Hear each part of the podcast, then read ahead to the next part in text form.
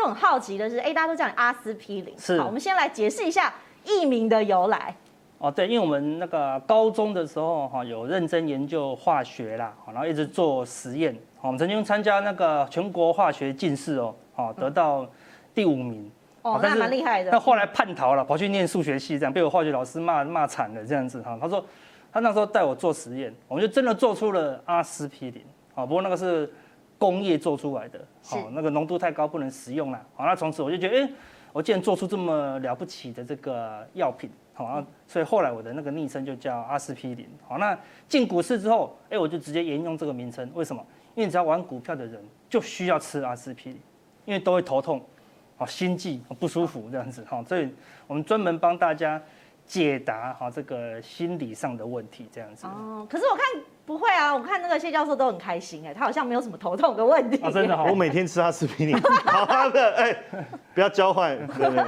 所以其实过去你在股市当中，那为什么会从化学、数学到股市的这个层面呢？啊，对，因为我们大二好念念到大二的时候，发现我们这个天赋好像有点不够这样子哈，要继续深究数学，难度好像变高了，好像那个微积分还可以，高等微积分我就感觉好吃力这样子啊。那时候发现，哎，开始接触股市，发现股市就一二三四五六七八九啊，好像不难啊。哎，所以我那时候说，哎，是不是可以从股市当中找到一个公式？哦，那时候就异想天开，说我如果找到一个公式，我就发财了，就不用那么辛苦，还要当什么数学老师这样子。哈，所以我就投入哦股市的这个研究这样子。好，那从大二一直念念念，一直玩玩玩玩到大四。然后大四的时候就被我妈骂，为什么？她说你是数学老师哎。怎么可以整天在玩股票？你真的有当过老师吗？我有当过家教老师啊，要去补习班当老师这样子。那时候就觉得，我如果可以成为一个数学老师，补教界名师啦，在海报上的对，那那很补教界名师，年薪五千万，对，也是很好了。怎么两位都没有参加呢？我现在我现在没有那么多了啦，对，现在学生越来越少，而且以前我们都会感谢我们的老师，对不对？师恩浩荡。不过现在老师。学校的老师慢慢越来越不被尊敬了啦，好，所以好险我转来当理财老师哈，还继续被尊敬，好，所以我就跨考啊中央财经所，嗯，好，为了为什么要考财经所？只是为了证明我可以有这个能力，有合法的管道可以玩股票了，啊，不能被玩股票好像觉得我们不务正业这样子，好，那但是我一进那个中央财经所的时候，我以为说说，哎呦，我可以来这边学到正宗的炒股票的方法。就一听说一进去，哎，好像某个教授好像才刚断头出场，我说啊，完蛋，我想要学的东西好像学校学不到了，好，所以那那个都是理论基础，哦，学术为主的啦，哦，跟那个实战的股票有落差，哦，所以我后来出了社会开始实际的操作，我那什么一天可能都会下单几百笔哦，一直下，一直下，一直下，就发现发现说，原来哈股市呢，它不是数学，好，也不是经济学。好，我做了快六七年，才发现说原来股市是心理学啊。所以那时候十几年前我就开始研究各种心理学的书籍。哎呦，我以前念经济学的书赚不到钱，念数学的书、统计学的书赚不到钱。我开始念心理学的书以后怎么样？知己知彼。哦，你知道自己的贪婪跟恐惧，你就会了解别人的贪婪跟恐惧啊。所以我念了心理学的书以后，我的绩效就开始变稳定了，因为我开始怎么样？呃，有一种精神分裂的情况，就是别人恐惧的时候呢，我就要开始贪婪。哦，当然别人恐惧，我也很恐惧啊。对，比如说今年五月的时候，疫情好可怕，好像那个全台湾都快要沦陷。但是你大举进场，对，我们就开始用力的进场，这样子。对，跟当自己越恐惧，那个买的就越凶，这样子。然后，但是当后来涨到快一万八的时候，市场越贪婪，我们就感觉越恐惧，常常常常跟自己的什么心魔作对。是，哦，这个是。很难的一件事情啊，连我们现在都还在努力当中，这样子。那感觉过去三个月阿司匹林的绩效应该是不错哈。那另外一位谢承彦老师哈，也是老师，也是财经手高材生哈。为什么你当初会有一个这样的身份，但是也是在股市里面呢，沉沉浮浮？我我跟阿司匹林比较不一样，就是我一开始就在股市沉沉浮浮。哦，从一开始就投进来了。对对对，嗯。那我要帮财经所证明一下，因为我我们在财经所教课，如果他说在财经所学不到东西，以后我们学生不来了，哦，这样不行，对不对？那其实现在他刚才阿司匹林讲到那个心里面哦，现在财经所有开一个课叫行为财务学，嗯，哦，就是透过心里面去讨论为什么投资人会赔钱。那我觉得这上这个课，我心里面也觉得很扭曲啊。啊，赔钱就赔钱，为什么要去研究他为什么赔钱？就是赚不到钱，没有赔钱，往往就是没有为什么。但是我们还是要很有道理的去讲说，因为怎样怎样怎样，然后所以你赔钱，而且还有论文哦，还有 paper 哦，没错，哎，这些都可以讨论这样。那那当然，因为我我我在研究所教课，算是在学术圈里面比较另类啦。因为我我其实对学术的东西，坦白讲，我们念到博士以后，我们觉得学术的东西，呃，有它的需要性，可是，在实务面还是有不同的可以讨论的东西。所以我上课比较偏个案，然后教同学怎么去做一些实际的操作，而且我不考这个期中考、期末考。对，所以他们基于这两点，学生就会很多。对对对，就爆满。对对对，这这个有时候跟做股票一样，你要懂得顺势而为，对不对？怎么样学生会多，你就一直这样做下去，哦，学生就会越来越多。那所以他们觉得我很奇怪，很古怪了，然后就哎，常常这样讲，我说哎，这个好啊，反正就用这个名称，对不对？来。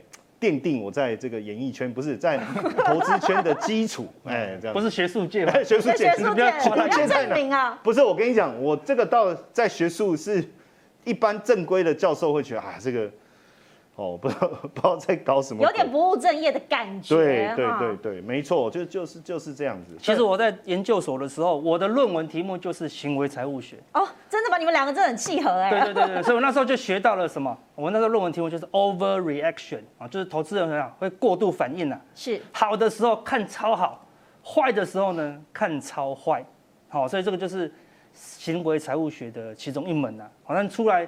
社会中，我们还是持续在研究啊，投资人的行为模式，但真的很难，好，真的很难。然后这个牛顿曾经讲过，你知道吗？牛顿他说，我可以了解那个全每星球间的引力的这个复杂的变化，但是我了完全无法了解人类的疯狂行为，这样子。是，对，所以是行为是很难摸捉摸的啦。因为行为没有规则可循，所以我要请教阿司匹林，你怎么样制定你这个准确的纪律去遵守，让你至少获利。不会大赔。对，所以我们说，呃，既然人性这么难捉摸，好，包括我们自己，所以我们这样，交易最重要的就要订立好属于自己的规则，好，之后要有规矩啦，好，对不对？所以我个人好最重要的就是什么？一线两面啊，一线两面，一线啊就是均线，好，我们通常会用月线，因为我们做大概短波段的操作，哈，月线以上的股票，好，我就一律好只偏多看待。月线以下的股票，好，我们就一律好偏空，好保守看待，好，就是这个纪律哦。对，那很多人股票，很多人光这个一线，好，光这条线没有守纪律的话，一直跌，你一直买，一直跌，一直买。如果你看错一次，啊，它跌得无止无尽，哦，你可能就会输很多的钱，哦，所以一线很重要。再来两面，啊，是哪两面？第一面是什么？筹码面，好，筹码面我们通常就是看什么？看外资。哦，看投信，哈，为什么？因为人家法人有丰富的基本面的资料。好，我们承认，虽然我们是财经所毕业，那么基本面还是没有那些法人强。为什么？人家是养一整个团队，研究机构啊，他们还要去公司拜访啊，对啊，还要访问啊。对，没错。那今天下午呢，有呃十五个法公司法说，我们就派三十个人去听，对不对？你一个人怎么可能去听三十个法说？分身乏术，对，但是。法人竟然会买进这档股票，哦，代表什么？他去听完法说，回来写了报告以后，哎，跟老板讲，哎，老板，我明天我要买进景硕，哦，那这样子，所以就代表什么？基本面有一定的过滤了。那你说基本面百分之百对吗？也不一定啊。所以我们就透过一线啊来过滤，哦，所以就法人基本面、筹码面确定买进了，哎，他又突破月线，哎，感觉胜率会高一些。好，那最后呢？最后就最关最关键啊，第二个面是什么？就是消息面。好，就是消息面哈是很容易抓到哈指数的股价的高低点。啊。譬如说好消息出来了，结果股价涨不动，这个通常是什么？代表什么意思？代表什么？有可能利多出尽了。对，那这个时候你就要开始调节你的股票。相反的，哎，坏消息出来，股价不再跌了，哎，这个时候怎么样？哎，可能就是见底了，利空出尽了。不过。讲是这样讲，对不对？很多人看到报纸斗大的这个利多，比如说像之前的行情最高点，哦，货柜要赚货柜三雄，今年赚多少赚多少。那个时候这么热的时候，就见股价涨不动，还反向下跌，跌破月线。这个时候你可有没有那个心理素质？第一时间怎么样？赶快跳船求生，那这个就是非常重要了。光你学会这一招，利多不涨，而且跌破月线，这个时候你就赶快远离，然后卖掉你手上的股票，你起码什么就不会亏大钱，哦，你就可以在这个市场上呢。稳定的哦，获利往前走，这样对，他可以在岸上看热闹了，不用变成水鬼。那我要问一下教授，教授，你过去三个月或者说你带学生的绩效如何？其实我可以分享一个哈，因为我我自己每年都会做这一件事情，嗯，就是操作农产品，就是带他们到南部去种蔬菜水果啊。看原物料的这个原产地吗？没有啦，就是。开玩笑，对不起，我们应该赶快进入正轨。就是每年其实农产品有一个很重要的特色，是它在冬天的时候价格会比较便宜，然后呢，到了夏天，大概在第一季、第二季的时候，价格会冲高。那这样的一个状态，其实才呃学术界已经发表很多论文在研究。那当时我看到，我觉得这个太厉害了，因为我们往往不敢重压，是因为我们不确定我们的看法其实还是一个期望值，对不对？所以，如果我们重压，万一其实它的这个这一次看错，它会很严重。但是因为长期来追踪农产品的价格，往往在年底的时候，它会出现最低点，然后在隔年第二第二季会会有很好的表现。假如那一年又有气候异常，那更不得了。所以年底的时候，我都会跟学生讲，记得我们来，当然还是要有风险意识啊。可是我觉得你可以尽量放大你的部位。我觉得，即便今年就是你今年买，明年中呃春天夏天价格没有上来，无所谓啊，再等一年嘛。如果你的时间你可以承受，其实再等一年就好了。所以我都跟大家讲这件事。然后呢，去年很特别，因为六月它就农产品，我们就找做 ETF 就好，不要做什么期货啦什么这些，这个就会有有比较大的压力哦。是。那因为这个这一档 ETF 它其实里面就包含黄豆、玉米、小麦都有。然后在六月多的时候呢，价格已经下来，那那我们也我我也没有急着进场，因为我都要等到冬天嘛。好，我只要等 Seven 推出两杆一的时候，我就记得要买农产品。大家记得大家记得不要去 Seven 买三十块的那个玉米哈，那个是不会涨价的。好，结果呢，没想到九月它就涨了。我想说怎么会这样？有一点异常。然后后来发现，因为疫情的关系，它破坏了这个节奏，所以我们赶快在十月我圈起来的地方，我就说我们赶快。因为不能再等到十一、十二月了，因为两杆一还没有出来。可是老师，两杆一还没有推出哎，我说没没有办法，我们这次要赶快了。好，那果然农产品价格就一路冲哦，哇，就一路冲，而且因为疫情的关系，需求各方面，大家都在家里煮饭嘛，需求对，然后就一直往上冲，嗯，然后这这这个不得了，然后一直往上冲，一直往上，同学都说，那还还是要等到大概第一季、第二季，我差不多四月、五月那时候会公布农产品的。未来一整年的，因为它会跟着气候去公布，结果你看到后面，其实阿哥刚才在讲的一线两面哦，嗯，其实一样的概念哦。我们这个如果这个是周周 K 线嘛，是上面这个就是季线，然后呢，第一次跌的时候我根本不管它，后面又冲上去再跌的时候，大家有没有发现就破了那个那个季线了？破季线那个时候，其实对我们来讲，我我也没有不时间点也差不多了嘛，就是差不多第一季第二季交接了。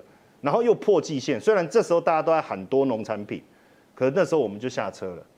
这样这样做三十趴，一年的绩效就就就到了，那还要做什么？就上上节目就好了嘛，对不对？所以现在在这。哦，对的，这个算是期末考考题，对不对？哎，对，这个每次期末考就问他们，你们接下来要做什么？嗯，对，我说上我的课，你不只付学费，你还要把学费赚回来，是对不对？那我就说，哎，期末考考题就说。